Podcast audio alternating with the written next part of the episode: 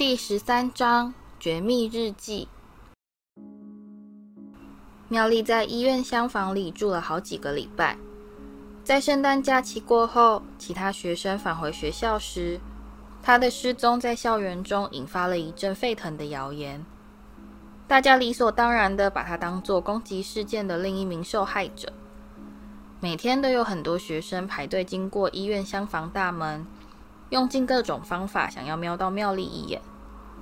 因此，庞瑞夫人只好再度取出挂帘，围在妙丽床边，免得她因为毛脸被人看见而感到难堪。哈利和荣恩每天晚上都会去看她。新学期开始以后，他们每天都替她送来当日的功课。要是我脸上长出胡须的话，我一定会暂时休息，完全不碰功课。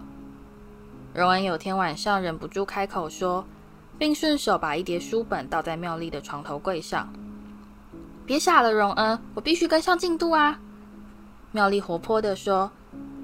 自从她脸上的黑毛完全消失，而眼睛也慢慢恢复褐色之后，她的心情已大为改善。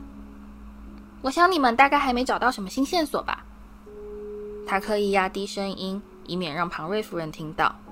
没有，哈利闷闷不乐地答道。我本来还以为铁定是马粪呢，荣恩说。这句话他已经说了不下百次了。那是什么东西？哈利指着妙丽的枕头问道。枕下露出了一截金色的不明物体。只是一张慰问卡。妙丽慌张地答道，伸手想要把卡片塞回去，但荣恩的动作却比他更快。他拉出卡片，轻轻打开，开始大声朗读。送给葛兰杰小姐，祝你早日康复。关心你的老师，梅林勋章第三级巫师，黑魔法防御联盟荣誉会员，女巫周刊最迷人笑容奖五次得主吉德罗洛哈教授上。荣恩抬头望着妙丽，露出厌恶的表情。你把这玩意儿放在枕头下睡觉？幸好庞瑞夫人正好带着妙丽晚上的药匆匆赶到。才让他逃过一劫，不用去回答这个尴尬的问题。你说这个洛哈是不是你见过最会讨好卖乖的家伙？荣恩走出病房之后，对哈利说：“他们两人开始踏上楼梯，准备返回格莱芬多塔。史内普开给他们一大堆作业，多得让哈利忍不住觉得，等到他功课全都做完以后。”他说不定都已经升上六年级了。荣恩才刚开口抱怨，说刚才忘了问妙丽生法药里面要加几根老鼠尾巴，他们就听到楼上传来一阵愤怒的咆哮。是飞七，哈利低声说。他们快步冲上楼去，躲在角落，竖起耳朵倾听。该不会是又有人出事了吧？荣恩紧张地说。他们静静站在原地。把头歪向飞机声音的方向，他的语气听起来有点歇斯底里。又丢给我更多的工作，整整擦了一夜，就好像我还不够忙似的。不，我已经忍无可忍了，这次我非得去找邓布利多。他的脚步声渐渐远去，然后他们听到远方传来一声摔门声。他们把头探出墙角。飞七刚才显然是在他平时的守望地点站岗，他们现在又重回到拿勒斯太太的出事地点。他们一眼就看出飞七刚才为什么会气得大吼大叫。地上有一大滩淹没了大半个走廊的积水，而且水似乎还在继续从爱哭鬼麦朵洗手间门下渗出来。现在飞七已不再狂叫，因此他们才能听到。从洗手间墙壁后传来麦朵回音袅袅的大哭声。现在他又怎么了？荣恩说：“我们进去看看吧。”哈利说。于是他们把长袍撩到脚踝上方，涉过一大片积水，走到那扇挂着故障标志的门前，像往常一样视而不见的走了进去。爱哭鬼麦朵平时的哭声就已经够吓人的了。可是他现在甚至哭得比以前更大声、更厉害。他好像是躲在他平常栖身的马桶下面，洗手间里一片漆黑。因为在方才那阵大洪水冲过时，墙壁和地板都被浸得湿透，而蜡烛自然也不可幸免的完全熄灭。你是怎么了，麦朵？哈利问道。是谁？水中传来麦朵可怜兮兮的咕哝声。是谁又要拿东西来丢我了？哈利踩水走到他的厕所前，说：“我干嘛要拿东西丢你？”不要问我！麦朵尖叫，忽的从马桶中冒了出来，把更多的水泼到早已湿透的地板上。我在这里只管我自己的事，没惹到任何人，但却有人觉得拿书本丢我很好玩。可是，就算有人拿东西丢你，你也不会痛啊。哈利试图跟他讲理。我的意思是，那只会从你的身体穿过去，对不对？他说错话了。麦朵气鼓鼓地挺起身来，高声尖叫道：“大家全都拿书丢麦朵啊！因为他根本就没有感觉。穿过他肚子得十分，穿过他的头得五十分，很好，哈哈哈！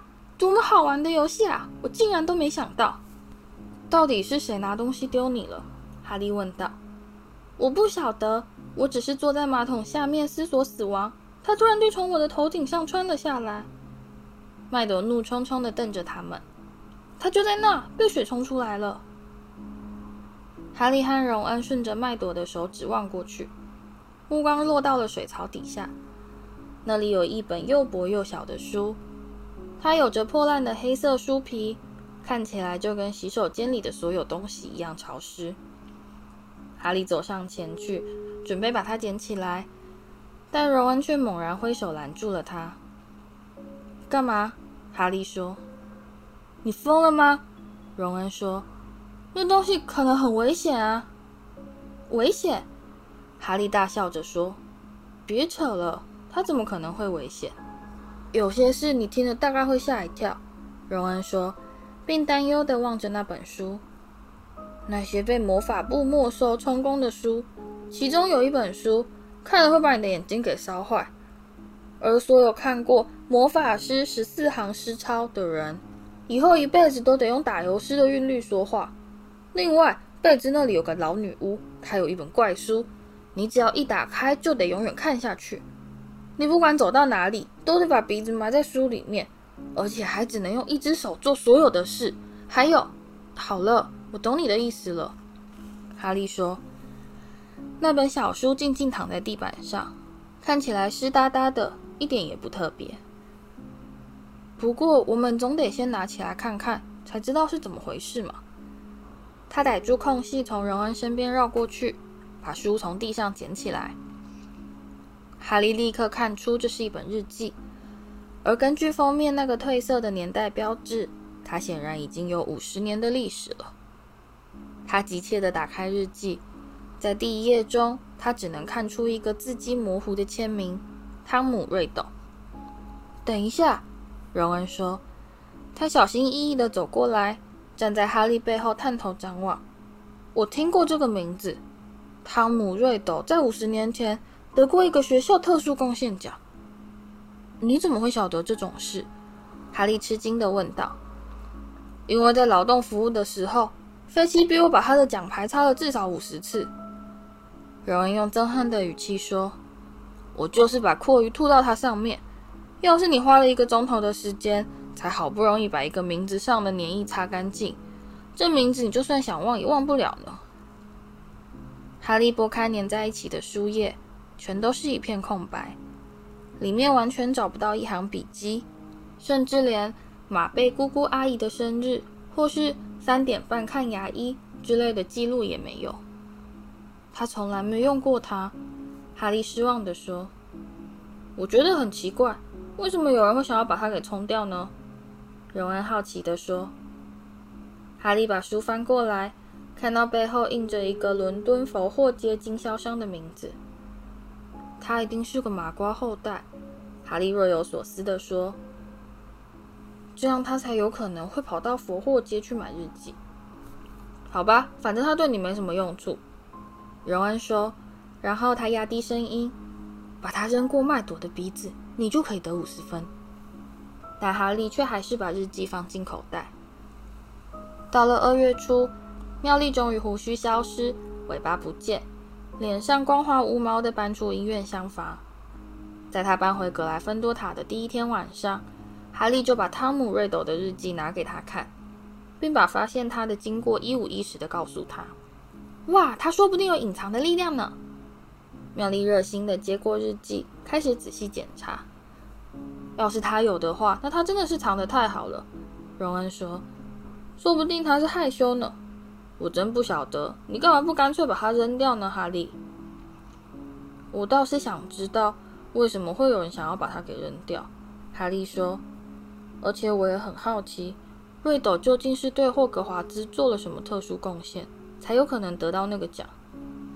可能性多着呢。荣恩说。也许他通过了巫术等级三十级检定考试，或是从大鱿鱼嘴里救出一位老师，也说不定是他谋杀了麦朵，这等于是帮了所有人一个大忙。但哈利可以从妙丽脸上的异样神情看出，他显然跟他想到了同一件事。怎么啦？荣恩问道，目光在其他两人上来回搜寻。嗯，密室在五十年前被打开过，对不对？哈利说。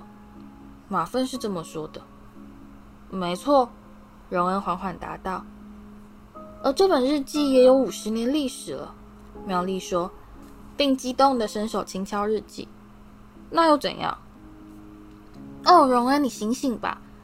妙丽厉声喝道：“我们知道，上次打开秘密房间的人是在五十年前被学校开除，而我们也知道，这位瑞斗是在五十年前得到了一个学校特殊贡献奖。这样说好了，瑞斗会得奖，是不是因为他逮到了史莱哲林的传人？他的日记说不定可以让我们解开所有谜团。密室在哪里？”该怎样把它打开？而里面又住了什么样的怪兽？这次所有攻击事件的主谋，当然不希望自己被人看到啦。你说是不是？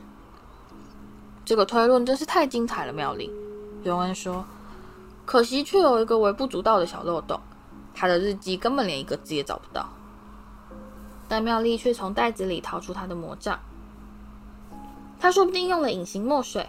他轻声说。他用魔杖往日记上轻轻敲了三下，说：“阿巴拉象。”什么也没发生。妙丽却不死心的再把手探进他的袋子，掏出一个像鲜红橡皮擦的东西。“这是线形擦，是我在斜角巷买到的。”他说。他用力擦一月一日那一页，还是什么也没有。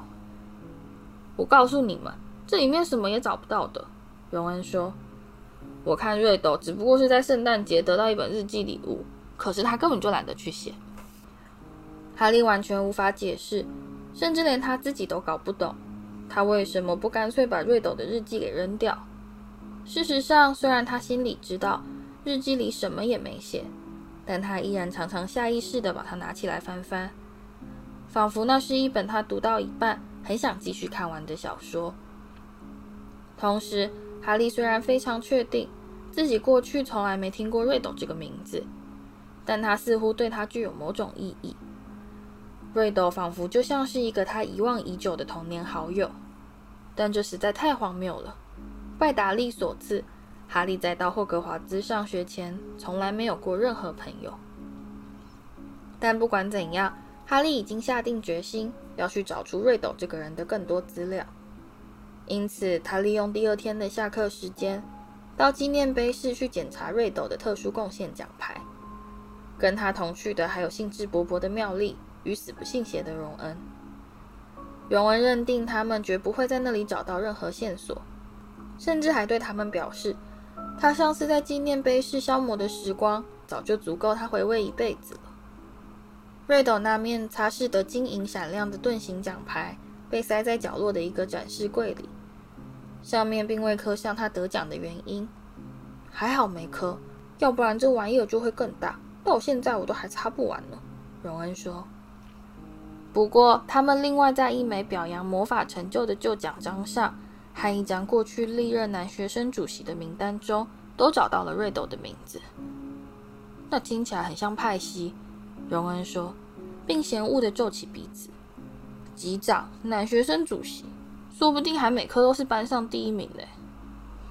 你这样说，好像那是一件坏事似的。妙丽用一种有些受伤的语气埋怨道。太阳又开始将微弱的光芒洒落在霍格华兹，城堡中的气氛已不再像先前那般绝望。在贾斯汀和差点没头的尼克出事之后，校园里就没再出现任何攻击事件。而庞瑞夫人也高兴地向大家报告，说魔苹果现在开始变得多愁善感且神秘兮兮，这表示他们就快要脱离童年了。等到他们的青春痘全都消失，就可以准备再替他们重新换盆。哈利有天下午听到他体贴地安慰菲奇，在换盆移植以后，再过一阵子就可以把他们采下来熬药。拿勒斯太太很快就会回到你身边的。也许史莱哲林的传人现在已经失去勇气。哈利默默思索，在整个学校全都提高警觉，并开始互相怀疑以后，打开密室所必须冒的风险，自然也变得越来越大。里面的头不知道是什么样的怪兽，现在说不定都已经安安稳稳地躺下来，准备再冬眠个五十年。但赫夫帕夫的阿尼麦米兰却没有这么乐观，他依然相信凶手就是哈利。并一口咬定哈利在决斗社聚会时不小心露出马脚。皮皮鬼同样也是专帮倒忙，他动不动就在走廊中央突然窜到人潮上方，开始放声高歌：“哦，哈利，你这个乐色！”现在他甚至还发明了一套固定舞步来搭配这首歌。吉德罗洛哈似乎认为，攻击事件之所以会销声匿迹，完全是他一个人的功劳。有一天，在格莱芬多学生们排队准备上变形课时，哈利无意间听到洛哈对麦教授得意的吹嘘。“我想应该不会再有问题了，麦教授。”他说，摆出一副彼此心照不宣的神情，敲敲自己的鼻子，再意味深长的眨眨眼。“我认为这次那个密室是真的被锁紧了，罪犯大概是看出我迟早都会逮到他的，所以呢，他很明智的就此罢手。”免得我用严厉的手段来对付他，你知道吗？现在学校最需要的就是办一场鼓舞士气的热闹活动，让大家把上学期不快回忆全都忘光。我现在暂且卖个关子，不过我心里已经有谱了。他又敲敲他的鼻子，然后大摇大摆地离去。洛哈鼓舞士气的计划在二月十四日早餐时正式揭晓。哈利前一天晚上练魁地奇练到很晚，所以没有睡饱。在他匆匆跑下楼梯前往餐厅时，其实已经有点迟到了。在他刚踏进餐厅的那一刻，他还以为自己走错地方了。墙壁上挂满了巨大而刺眼的鲜艳粉红色花朵。更可怕的是，另外还有无数星形五彩碎纸，不断地从淡蓝天花板上飘落下来。哈利走向格莱芬多餐桌，荣恩带着厌恶的神情坐着发愣。而妙丽却好像突然智商降低，痴痴傻笑个不停。这是怎么回事？哈利随口问了一句，就坐下来，碾掉他培根上的五彩碎纸。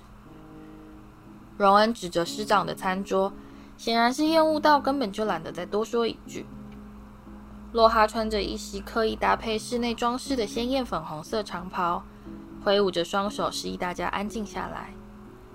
坐在他两旁的老师们看起来全都表情僵硬。哈利可以从他的座位看到麦教授的面颊上爆出了一条青筋。史内普的表情活像是刚被逼灌下一大杯生苦药。情人节快乐！罗哈喊道。容我再次感谢那四十六位已经寄卡片给我的朋友。没错，正是在下我，冒昧的在这里为大家准备了一个小小的惊喜，而且还不只是这样哦。罗哈拍拍手，十二名长相凶恶的小矮人就从餐厅门口列队走了进来，而且他们还不只是普通的小矮人。洛哈替他们全都戴上了金色翅膀，手里还各握着一把竖琴。我友善的送卡小爱神，洛哈笑盈盈地说：“他们今天一整天都会忙着在校园里走来走去，替大家送情人节卡片，而且还有更好玩的哦。”我很确定，我的同事们也乐意与我共襄盛举。大家可以去问问史内普教授，该怎样调制爱情灵药啊！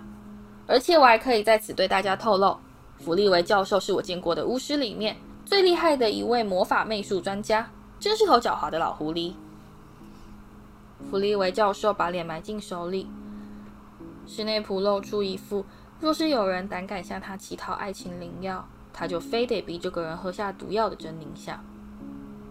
拜托妙丽，你快告诉我，那四十六个人里面应该没有你吧？荣恩在他们离开餐厅去上第一堂课时问道。妙丽突然开始非常专心地翻包包找她的课程表，假装什么也没看见。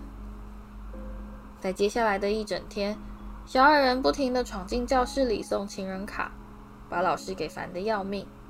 而到了下午，在格莱芬多学院爬上楼去上符咒课的时候，其中一个小矮人赶上了哈利。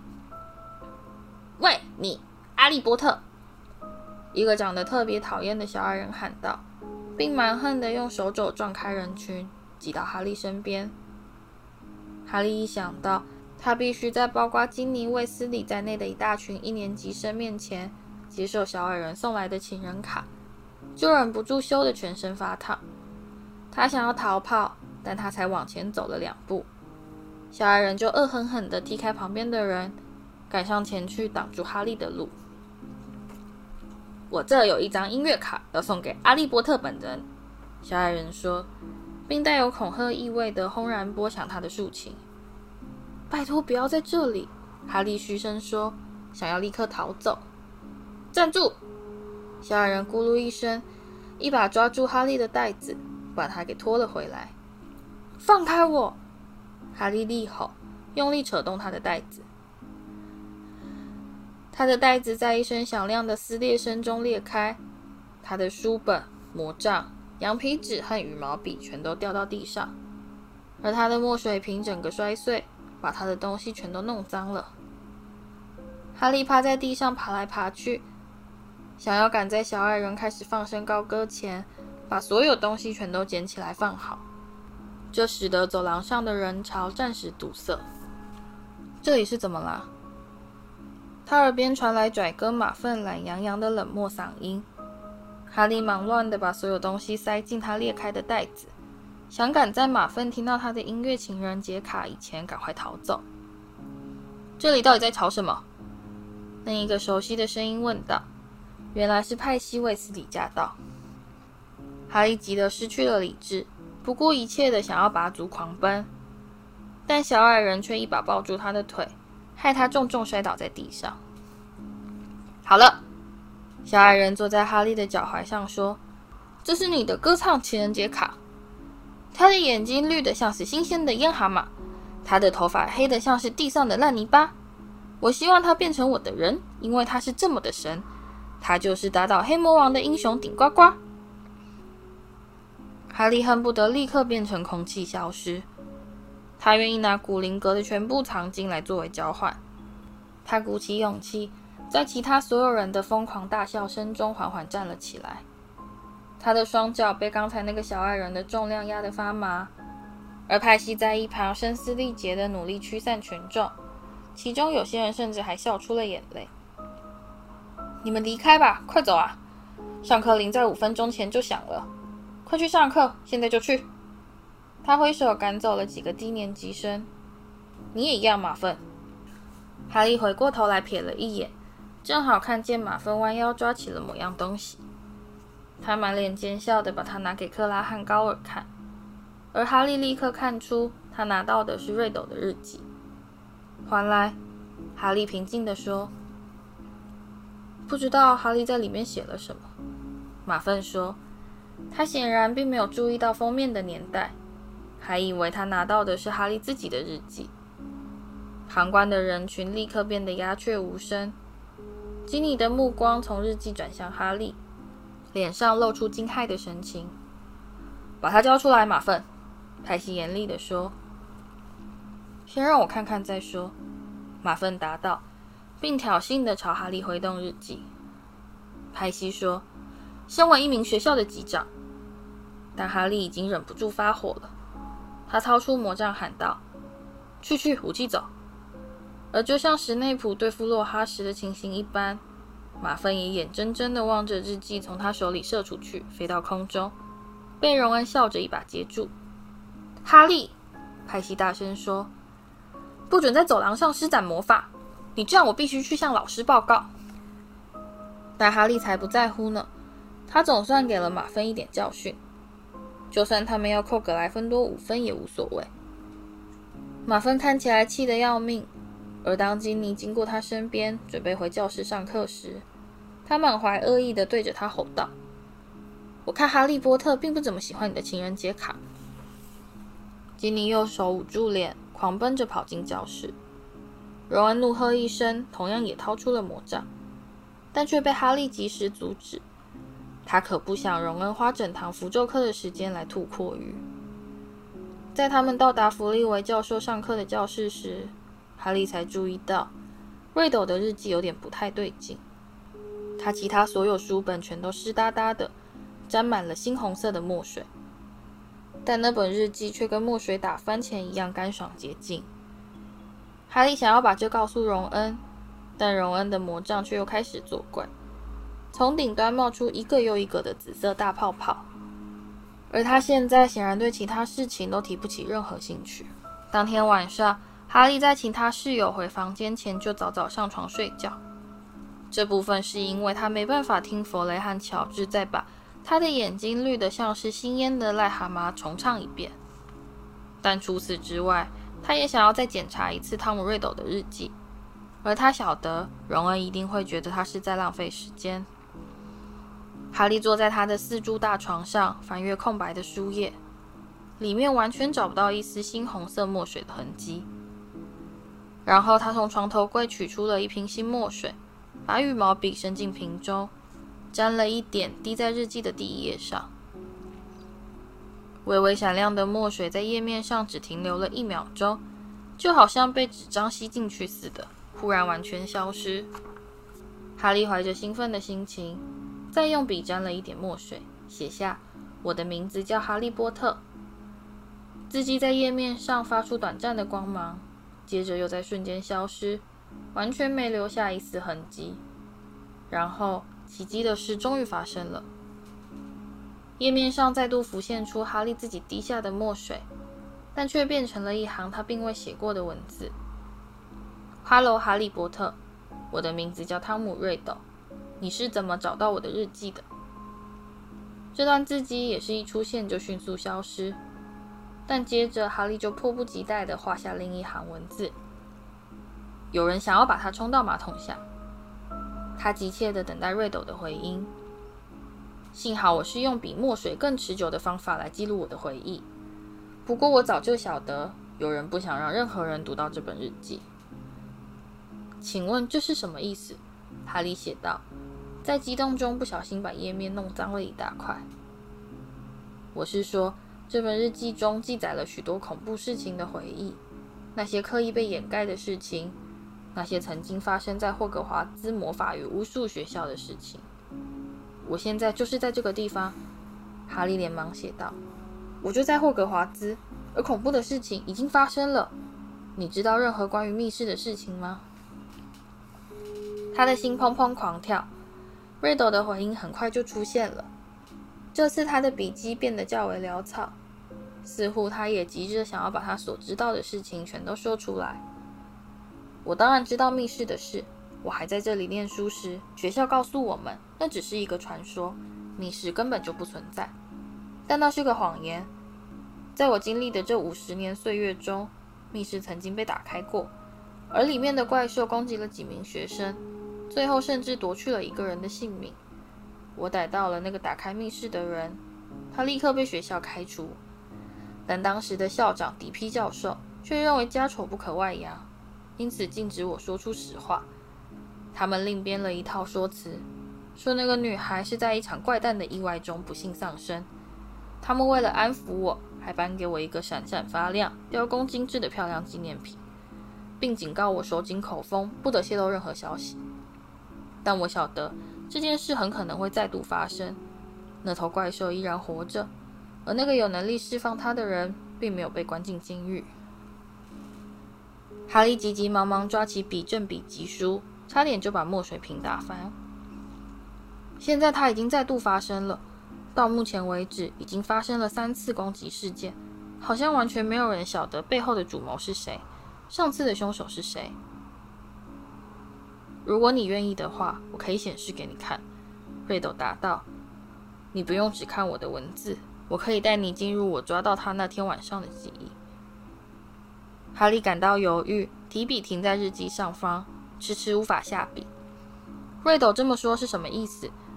他怎么可能被带领进入他人的记忆？他紧张地朝寝室门外瞥了一眼，外面已经开始渐渐转黑。等到他在度望着日记时，正好看到页面上浮出新的字迹。让我显示给你看。哈利这次只迟疑了半秒钟，就提笔写下两个字：“好吧。”日记便开始像是被狂风吹袭似快速翻动，在六月中旬部分停了下来。哈利张大了望着那个框住六月十三日日期的小方块。似乎在瞬间变成了一个迷你电视荧幕。他用微微颤抖的手拿起日记，把眼睛贴在那个小窗口前。而他还来不及察觉究竟是发生了什么事，他就不由自主地开始倾向前方。窗口迅速扩张，他感觉到他的身体离开床铺，一头栽进书页上的入口，陷入一团色彩与光影的漩涡。他感到他的双脚踏到坚实的地面，他站起来，忍不住微微发抖，而周遭朦胧不清的形影也在刹那间变得异常清晰。他一眼就看出自己到了什么地方。这个挂满沉睡人物画像的圆形房间，正就是邓布利多的办公室。但那个坐在书桌后面的人却不是邓布利多，那是一个干瘪皱缩。看起来非常虚弱的巫师，他的头顶几近全秃，只剩下几小撮白发，而他现在正就着烛光专心地阅读一封信。哈利从来没看过这个人。对不起，他用颤抖的声音说：“我不是故意要来打扰你。”但那个巫师并没有抬头，他微蹙着眉头继续读信。哈利微微挪向书桌。结结巴巴的说道：“呃，我想走了，可以吗？”但那个巫师还是不理他，他似乎根本就没听见哈利的声音。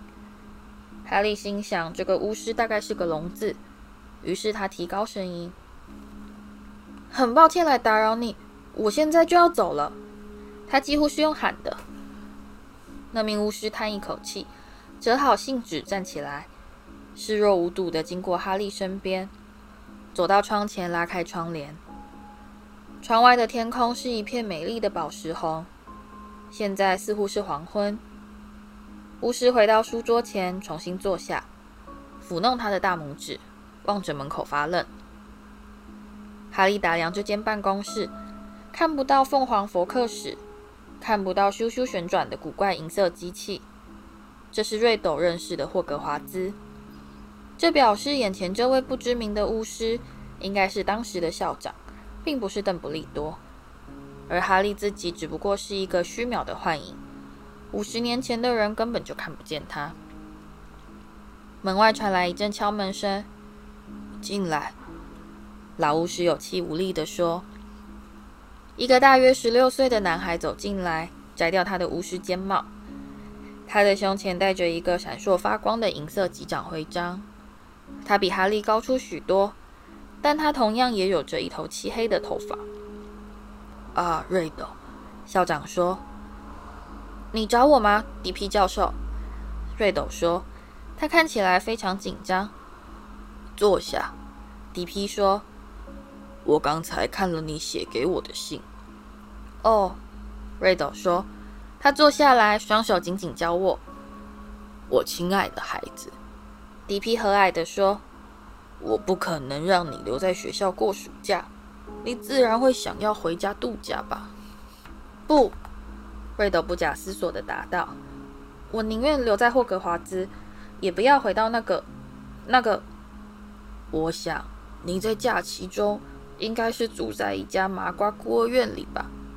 迪皮好奇地问道。“是的，先生。”瑞斗答道。他的面颊微微泛红。你是麻瓜后代吗？是混血，先生。瑞斗说：“麻瓜父亲，女巫母亲。那么你的双亲都……我母亲在我一出生就去世了，先生。孤儿院的人告诉我，说他在死前替我取了个名字。汤姆是纪念我的父亲，马佛鲁是纪念我的外公。”迪皮发出同情的啧啧声。事情是这样的，汤姆，他叹着气说。我们原本是可以替你破例做些安排，可是，在目前这样的状况，你是指那些攻击事件吗，先生？瑞斗说。而哈利的心跳了起来，又往前靠近了一点，生怕错过任何讯息。一点也不错，校长说。我亲爱的孩子，你想必可以看出，如果我在学期结束之后。还允许你继续留在城堡里，会是一个多么愚蠢的决定！特别是最近那场悲剧的阴影之下，那个可怜小女孩的死。目前你还是待在孤儿院里比较安全。事实上，魔法部现在甚至考虑要关闭这个学校。我们的地理位置是最接近那个……呃，这一切不愉快的来源。瑞斗睁大了眼睛，先生，要是那个人被逮到的话，要是一切全都停止，你这么说是什么意思？迪皮问道，他的嗓音变得尖锐急躁，并立刻坐直身躯。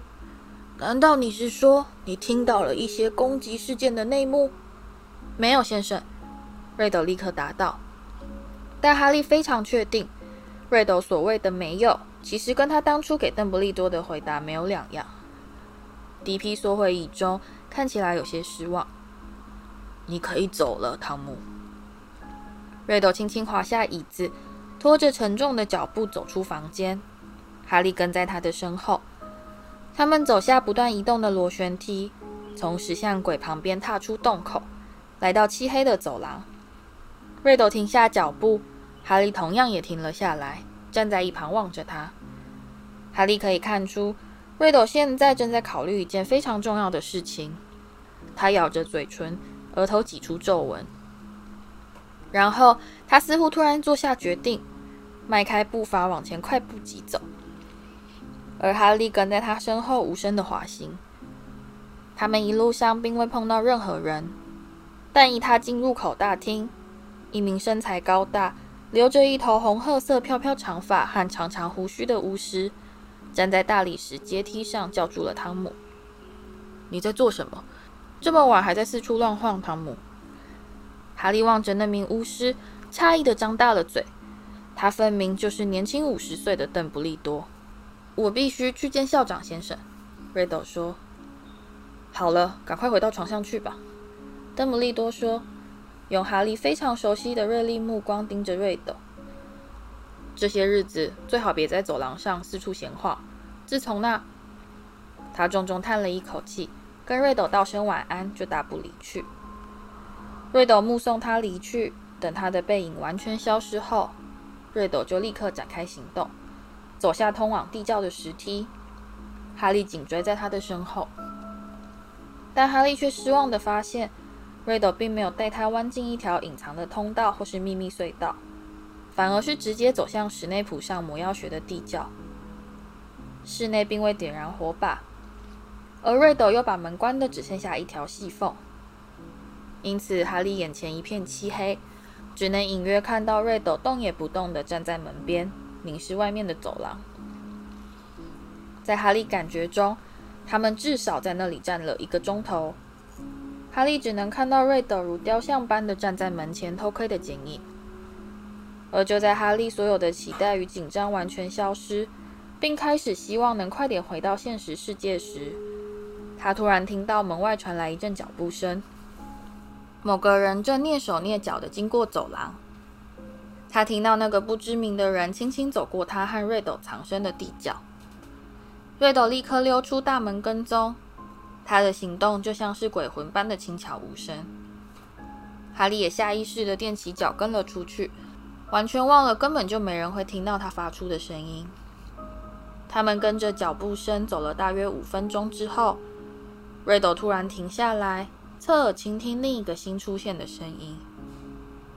哈利听到一扇门嘎吱嘎吱的敞开，然后响起某个人沙哑的耳语：“来啊，得把你弄到外面去，快点来啊，到盒子里来啊！”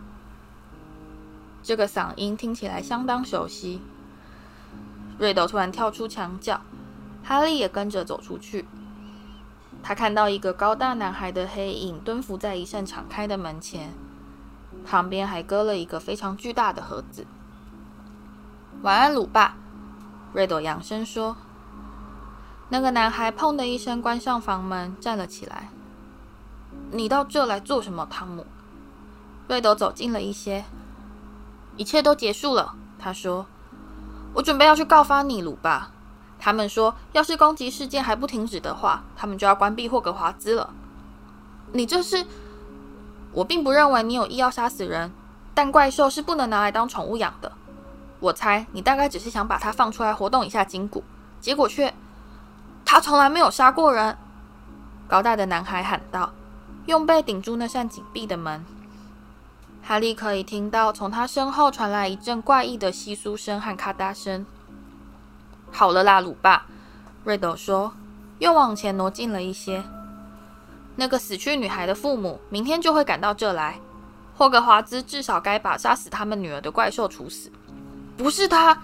男孩大吼，在黑暗的走廊中激起响亮的回音。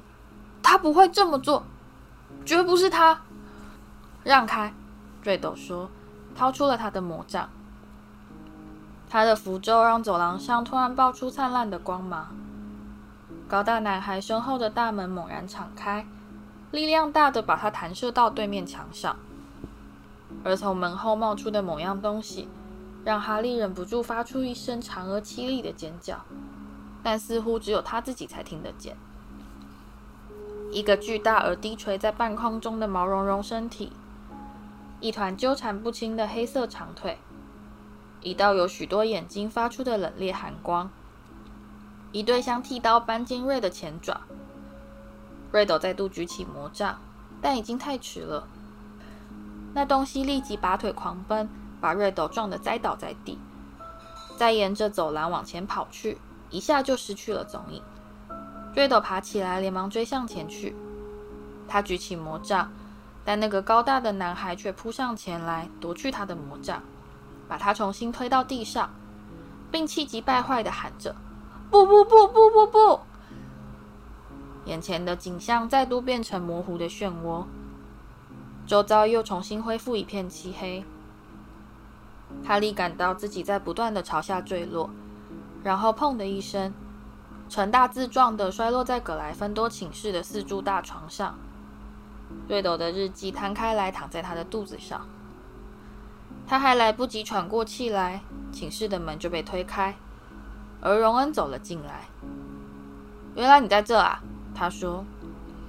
哈利坐了起来，他浑身冒着冷汗，并不停地颤抖。怎么了？荣恩担心地望着他。是海格，荣恩。海格在五十年前打开了密室。